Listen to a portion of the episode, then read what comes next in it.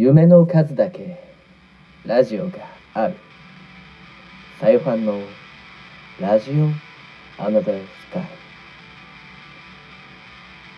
さよならファンタジスタボーカルマオロさよならファンタジスタのボーカリストとして日々ステージに立ちそのアーティスティックを遺憾なく発揮しているマオロにはどんな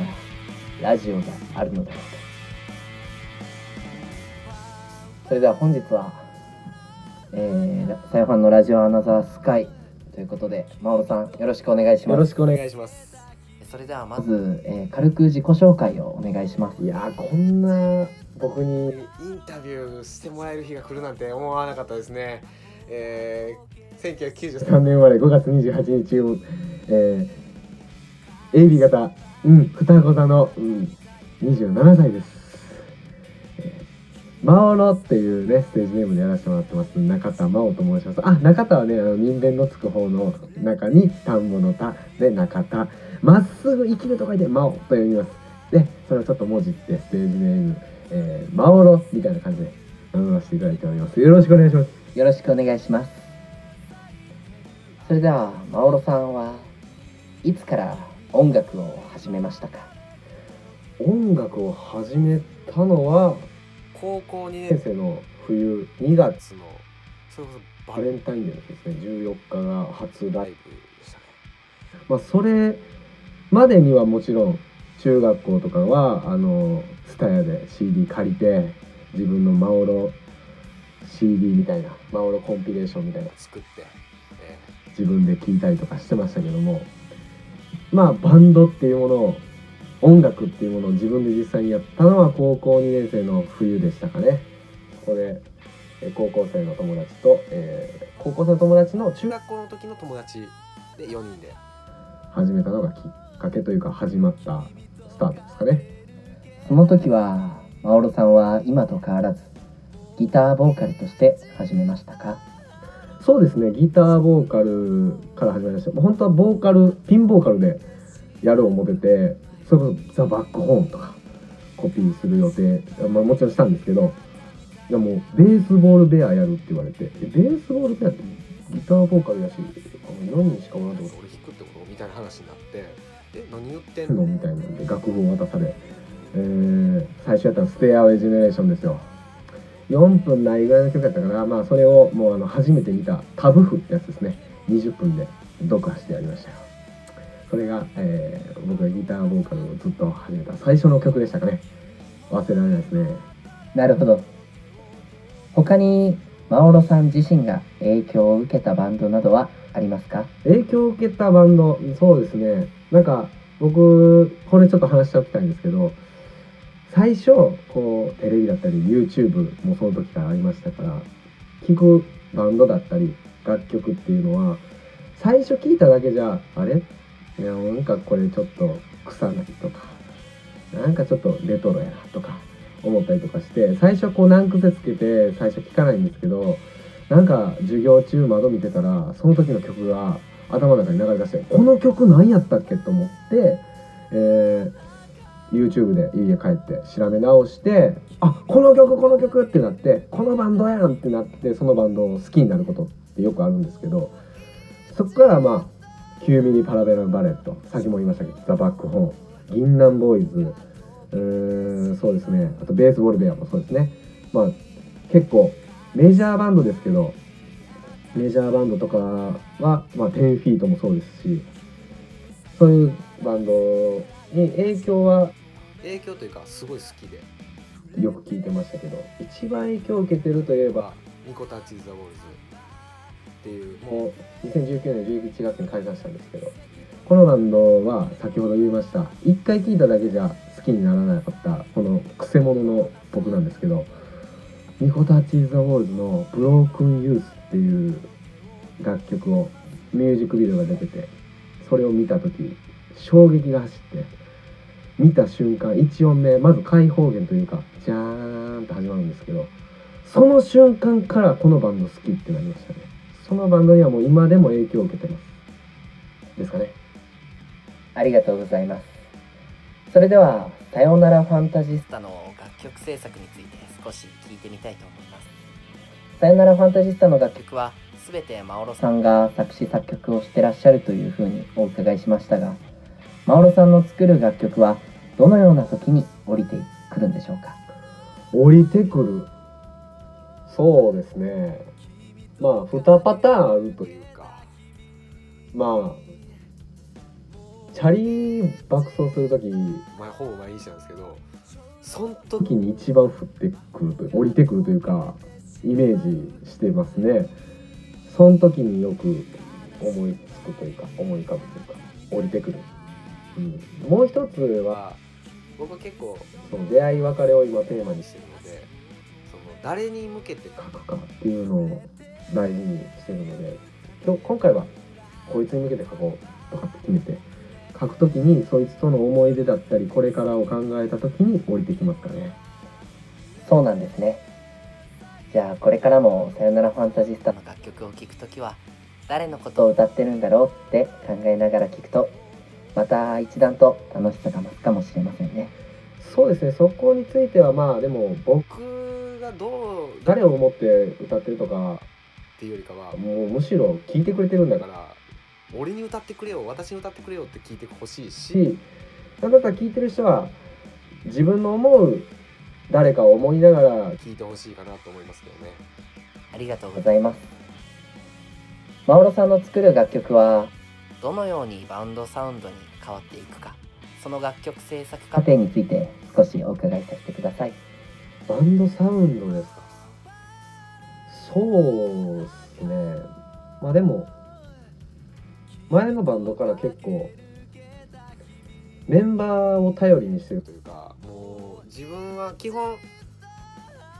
基本ぐらいは全パートできるようにはしてるんですよ。A と B ビートとか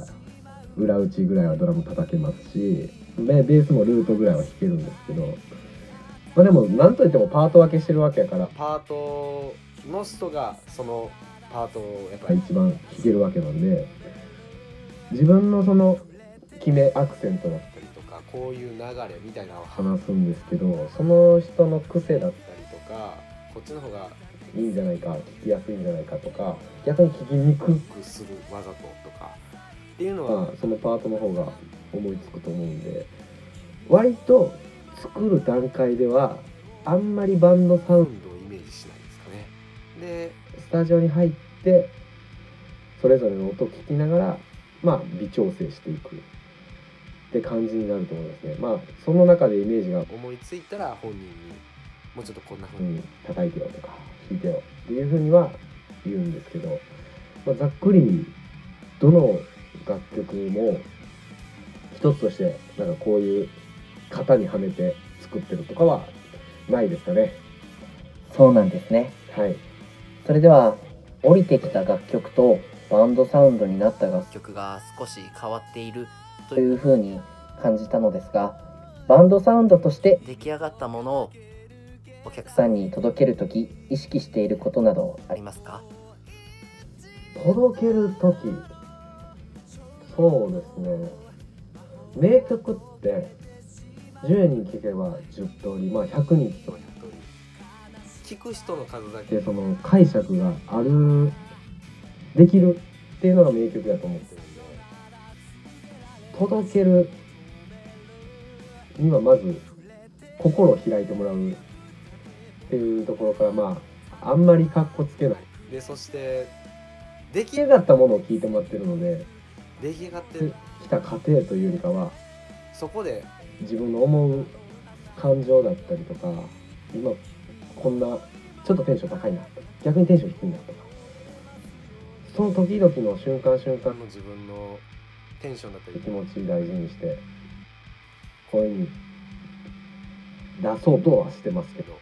まあそれをお客さんがどんな風に受け取ってくれるかっていうところを意識してますかね。届ける。やっぱり受け取ってもらうことが先にあると思うんで。届けるための一方通行というよりかはお客さんのその反応まあ手拍子してよとかそこまでは考えてないんですけど曲が終わった後に拍手してくれる。その瞬間までその場を離さない離さない意識で、うん、ドリンク頼みにも行かせないぐらいの。になったらいいなっていう段階ですかね今は。そうなんですね。その覚悟しかと感じ取りました。ありがとうございます。それでは少し趣向を変えて質問させていただきます。マオロさんはさよならファンタジスタのボーカリストとして一番思いを伝えやすいというような立場にいると思いますがボーカリストとしてコーラスとのバランスはどのように考えていますか？バランスか。まあ結構作ってる段階でもうそもそも一人なのでここにハモリ欲しいなとかここに合唱というかシンガロング欲しいなっていうのはあんまりイメージしてなくででも結構好きなバンドとか中にはドこう全員でもうハモリもなく一緒に。歌うっていうバンドとかもいてすごいかっこいいなとか思うんですけど。まあ自分が今のところ、まあ、ピッチとかね技術面においてちょっとも自分の中でも物足りなさがあったりするのでそういうのを補ってくれるコーラスとかがいてありがたいなって思ってる部分がバランスになってたらいいなとも思うんですけど。まあ今自分が作ってるサウンドテイストに4人全員で歌うっていうような楽曲が今のところなくて、まあ、そそうういう曲もよくよく作っていってってなんていうかボーカルが、まあ、先頭を切って届ける伝えるっていう役割だと僕は思ってるんですけどバランスという面ではそれをそれをなんていうんですかねね援護してくれるような、うん、後ろからあのスナイパーのように向けてくれてるコーラスがいたらまあ朝とかそうなってくるのじゃないかなと思ってますよね。そうなんですね。はい、それでは今回のファーストコレクションホームタウン聴かせていただいたんですがはい、最後の楽曲「エヴァーユースはコーラスがありませんでしたがそこにもあえての意図があるんでしょうか？そうですね。まあどっちもいい意味でそれこそコーラスがあったり合唱したりっていう部分に熱。熱さ熱だったりとかそうコーラス舞台のキャラだったりとかが出す方が僕はまあ技術よりそっちの方が大事かなって。僕僕は思ってるんですけどまあ、楽曲のテイストと楽曲の思いでまあそこはあんまり出来上がってからはあんまり考えないんですけど作ってる間は割と寂しい感じというかその相手がやっぱりいるので楽曲には。その相手との距離感だったり自分の孤独感だったりとかっていうのを表現するためにもっとエッジが必要だなっていうのでコーラスの柔らかさとかは一切ない方が伝わるのかなと思ったんですけどまあ楽曲の思いとかの話でいくとそうですね。なんていうかバンドだバンドなのでで僕はシンガーではないので。コーラスを全切りしてまで一人で歌うっていうボーカルの意地みたいなところですかね。そこをエヴァユースにちょっと込めたいかなって思いましたありがとうございます。それでは最後に質問です。これからもマオロさんのボーカリスト人生は長く続くと思いますが、現時点で見据えていることはありますか？長く続けばいいですけどねもう大学の時とかにあの先生が音楽の先生があのボイトレとかしてしてくれたことに君の声の出し方はいつか声を潰せよって言われたんでまあ音楽は一生続けられるものだと思ってるし潰れない限りはやりたいですけど現時点で見据えてるのはなんか音楽の他にも、まあ、メンバーを幸せにできるだったりあの聞いてくれてる人がいる。その聞いてくれる人を幸せにできる何かが欲しいなっていうのは思ってて。まあ最近はねちょっと踏み入りますけど話変わるかもしれないですけどアルバイトでも農業してるんで畑とか耕したいなとかも思うしそれこそまあ目立ちたがりなんでバラエティ番組とか出てダウンタウンとかに突っ込まれたりとかしたいとか思ってますしうん、まあ、世の中の中心にいるいたいとはそこまでは思わないですけど人に忘れられた時が自分の死ぬ時だなと思うんで誰か一人にでも忘れられないような人間になる。そのための自分の選択としてボーカルがあったっていうか自分が大好きなものを選べたんではないかなって今は思ってるんで今から見える景色っていうのは壮大でありあんまりはっきり目を凝らしては見てないですかね。いろんなことやりたいなと思ってます。ありがとうございました。ありがとうございました夢の数だけラジオがある。サヨファンのラジオアナザースカイ。本日の名言。最近はねちょっと踏み入りますけど話変わるかもしれないですけどアルバイトでも農業してるんで畑とか耕したいなとかも思うし畑とか耕したいなとかも思うし Lazio, another